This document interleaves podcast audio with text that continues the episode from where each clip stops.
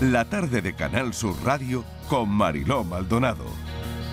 Clock strikes 12 and moondrops burst out at you from their hiding place.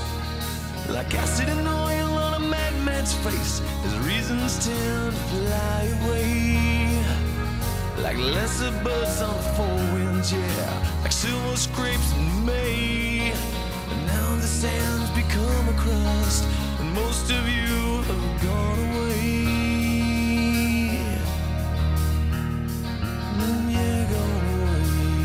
A veces la vida cruza por unos derroteros increíbles, que es como solemos llamar a este espacio, la vida a veces, donde charlamos con personas que tienen muchas cosas que contarnos, ¿no? Y mm, la persona con la que vamos a hablar se enamoró de los atardeceres de Andalucía. Jordi Coy, alicantino, afincado en Morón de la Frontera, decidió dejar su trabajo, trabajaba como mozo de almacén para dedicarse a su pasión. Su pasión, la fotografía, la astrofotografía concretamente. Una pasión que entre otros premios y reconocimientos, bueno, pues cuenta ya con dos publicaciones en la NASA, con la participación en la candidatura española de la Copa del Mundo de Fotografía, con el orgullo de ser finalista de los Sony World Photography, gracias a una imagen elegida entre las 20 mejores para la revista Forbes. Vamos a preguntarle cosas a Jordi Coy. Jordi, bienvenido. ¿Qué tal? ¿Cómo estás? Hola, muchas gracias. Gracias por acompañarnos. Oye, y empiezo, empiezo por aquí. Me han contado que te enamoraste de un atardecer y que cuando uno se enamora de un atardecer, eh, difícilmente mm, deja de vivir en ese sitio, ¿no?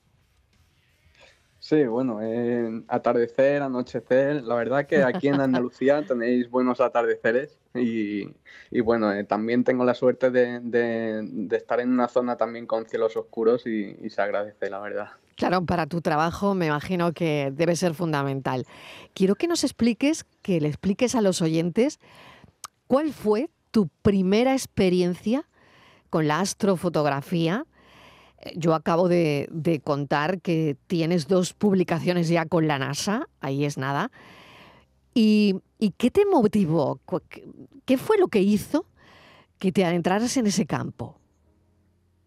Bueno, pues desde pequeño me, me apasiona el tema de- del cielo, ¿no? De, de los objetos celestes en, la noche, planetas, estrellas, mm, todo lo que, todo lo que envuelve eh, la noche sobre, sobre los cielos, ¿no? Y, y bueno, desde pequeño eh, me ha llamado la atención y luego más adelante eh, tuve un telescopio y bueno, ya fue a los veintitantos años cuando eh, hacía observaciones en solitario en, en el monte, en el campo, y, y decidí coger una cámara que tenía y acoplársela al telescopio. Fue ahí cuando ya comencé un poco a, a- meterme en la fotografía. Mm, Fue más que nada para, para enseñarle a, mis familiares, amigos, por lo que veía en las noches, ¿no? El planeta de Júpiter con detalles, Saturno, pero mm, de mala calidad, con, un telescopio pequeño, digamos. Entonces ya fue ahí a raíz de ahí cuando, cuando empecé ya a indagar y a aprender un poco de forma autodidacta y, y aprender algunas técnicas y, y bueno, ya a partir de ahí fui tirando un poco más, abriéndome a- en más aspectos de más tipos de fotografía como los amaneceres o atardeceres. Y bueno, luego conseguí hacerme con un teleobjetivo y comencé ya otra vez eh, por, por esa rama de, de astrofotografía con, con objetos como, como la luna o cometas y demás. Y, y bueno, y con contar un poco historias con, con esos objetos. No solo mostrar el objeto celeste con detalle, sino que mostrarlo con, con el paisaje, con, con la- con las personas, contando una historia o, o con formas que nos da la naturaleza, ¿no? como en la montaña de Algamita. Uno no se imagina en ese momento, supongo, que la NASA te iba a publicar. Bueno, en, los comienzos no. Lo que pasa es que, cuando empezaba ya a ver trabajos de, fotógrafos, tanto a nivel nacional como internacional, ya ves que, hay, que existe esa posibilidad de, ser eh, reconocido por la NASA. Lo que, claro, piensas en que te gustaría ser alguna vez reconocido, pero no sabes que vas a llegar a, ese, a ese punto, ¿no? Donde, donde están esos fotógrafos que, que tantos admiras. Entonces, eh, bueno, llega el momento en que, empiezas a hacer trabajos que, que, crees que valen la pena y, bueno, pues un poco jugando con, con los eventos astronómicos y dándoles un poco un punto eh, extra científico, como por ejemplo las manchas solares de, un día en concreto y demás, pues crees que puede llamarle la atención en este caso a, la NASA. Y bueno, pues empecé a conseguirlo de esa manera. Mm. Y has tenido la oportunidad, me imagino que lo que me estás contando, la respuesta es sí, ¿no? De, hacerle una foto a algún fenómeno astronómico excepcional, poco común, ¿no? Em, ¿Qué necesitas para cazar esos momentos? Porque aquí Fíjate, cuando una ve a algunos paparazzis que están eh, tratando de cazar al, famoso en un determinado momento, en una determinada situación. Claro, yo esta mañana cuando eh, pensaba esto, ¿no? Realmente tú estás esperando, quizás en, en algunos momentos, mirando al cielo, que haya algo excepcional, que te dé la oportunidad de, hacer una foto, de fotografiar ese fenómeno astronómico poco común que todo el mundo espera y que incluso eh, tiene mucho impacto para la divulgación científica o para la apreciación del cosmos, ¿no? Por parte de la gente que, que lo miramos en general, que miramos al cielo, ¿no? Sí, a ver, es complicado estar esperando en el campo eh, a que pase algo, ¿no? Eh, al igual que en el tipo de fotografía que me has comentado de los paparazzis, eh, requiere una planificación. Es decir, ellos igual que, que hacen sus estudios de dónde puede estar esa persona, dónde puede ir o cualquier cosa o, con quién puede estar, pues nosotros también digamos que hacemos una planificación que, se basa en, en, lo que puede pasar. O sea, pueden ahí existen eh, estudios eh, que, que, realizan científicos y demás que, bueno, ven aproximarse un, cometa que llegará dentro de unos meses, algún año y demás, entonces tú, pues, eh, intentas apuntarte la fecha. Luego que pase o no, pues ya es, suerte o no, porque depende de muchas cosas. Pero al igual que, un cometa, las manchas solares, por ejemplo, pues eh, tienen un seguimiento hoy en día que nos puede ayudar a, poder planificar una, fotografía que, puede ocurrir en días, semanas o meses. Mm. Jordi, ¿cuál es tu mejor foto? Eh, la foto de la que te sientes más orgulloso. No sé si siempre hay varias o alguna, o una en especial en la que dices, bueno, esta foto, esta foto salió como quería o, esta foto es de la que me siento más orgulloso? ¿Cuál es? ¿Qué tipo de foto es? Pues eh, de las que he realizado, pues eh, son muchas las que tengo como encasilladas como especial.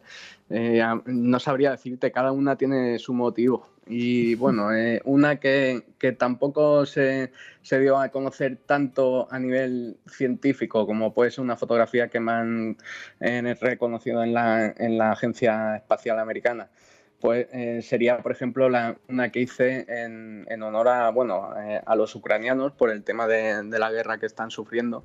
Y bueno, para mí es muy especial primero porque la, la, elaboré con, junto a mis hermanos, que son los que aparecen en la imagen. Y, y bueno, la historia es como emulando la, una fotografía que, que, es muy famosa, que también se hizo una escultura que está en Washington, que es de, del alzamiento de bandera de Estados Unidos en mm. Iwo Jima. Mm y con los soldados. Entonces yo emulé esa, esa, fotografía, la hice un poco a mi estilo, incluyendo una, una luna y, y, cambiando la bandera por una bandera ucraniana.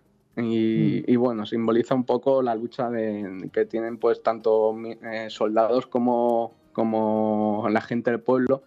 Y, y, bueno, fue especial primero por eso y luego también porque se hizo también bastante viral allí en, en Ucrania. Fue publicada por varios ministros de, la, del gobierno, eh, fue exhibida en televisión, en, prensa y demás, y, fueron cientos de, ucranianos, sin exagerar, que me empezaron a escribir en redes sociales, eh, dándome las gracias por el apoyo y demás. Entonces, al final eh, te sientes orgulloso de, por lo menos haber aportado un poco en, ese apoyo que necesitan y demás, y, que te lo hagan saber te, te, enorgullece. Y, creo que es una de las fotos más especiales que he podido hacer. Qué importante eso que, me cuentas, ¿no? En una situación como la que vive Ucrania ahora mismo, como la que sigue viviendo, ¿no? Otra cosa que quería preguntarte, Jordi, es cómo, cómo se equilibra la técnica con la creatividad en las fotografías astronómicas, ¿no? Porque, claro, puedes ser muy creativo, pero por otro lado necesitas una, una técnica porque, claro, no, no estás fotografiando un objeto que está aquí al lado ni que está aquí cerca ni que entiendo que es fácil, todo es excepcional, ¿no? Sí, todo lleva su trabajo. Eh, respecto a la técnica, pues eh, como todo el mundo comenzamos sin, ella y bueno, pues vas aprendiendo, vas, vas teniendo ahí ya conocimientos y demás. Pero luego, por otro aspecto, como dices, tienes que tener esa, esa imaginación, creatividad, que, que, es lo que al final más cuesta más ¿no? de, de, conseguir. Y a medida que vas haciendo trabajos, quieres innovar y demás, y, y aún cuesta más. Te crees que, que sea, esa creatividad se, se, agota, pero, pero luego vuelve a resurgir y, y bueno, yo creo que trabajando tanto las manos con, con la cámara como, como la mente, o sea, nutriéndote, pues yo en mi caso me nutro a través de, películas, eh, leyendo algunos libros de ciencia ficción, eh, con la música también. Entonces, pues van surgiendo las ideas y vas ahí haciendo un poco más o menos con lo que está, te encuentras a gusto. Jordi Coy, te agradezco enormemente este ratito de charla. Queríamos hablar hoy de este tipo de fotografías que es tan importante para la divulgación científica también de mm, esas fotos que ha publicado la NASA de una persona que ha decidido, ha elegido vivir en Morón de la Frontera. Y, y, bueno, la verdad es que yo creo que has elegido un magnífico sitio para mirar al cielo cada día y para vivir. Te agradecemos un montón este rato de charla gracias a vosotros, ha sido todo un placer. Un beso enorme, seguro que ha resultado muy interesante para los oyentes. Gracias, un saludo. Gracias, un saludo.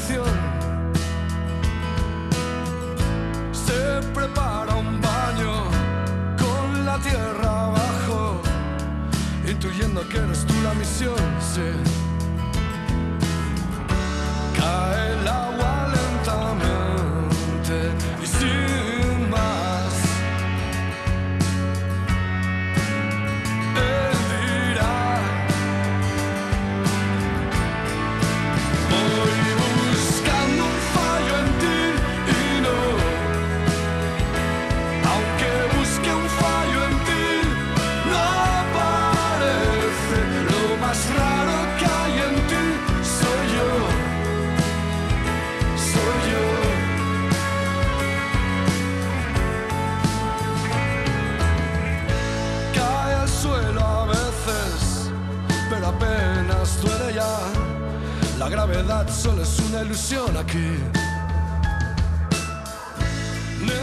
La tarde de Canal Sur Radio con Mariló Maldonado.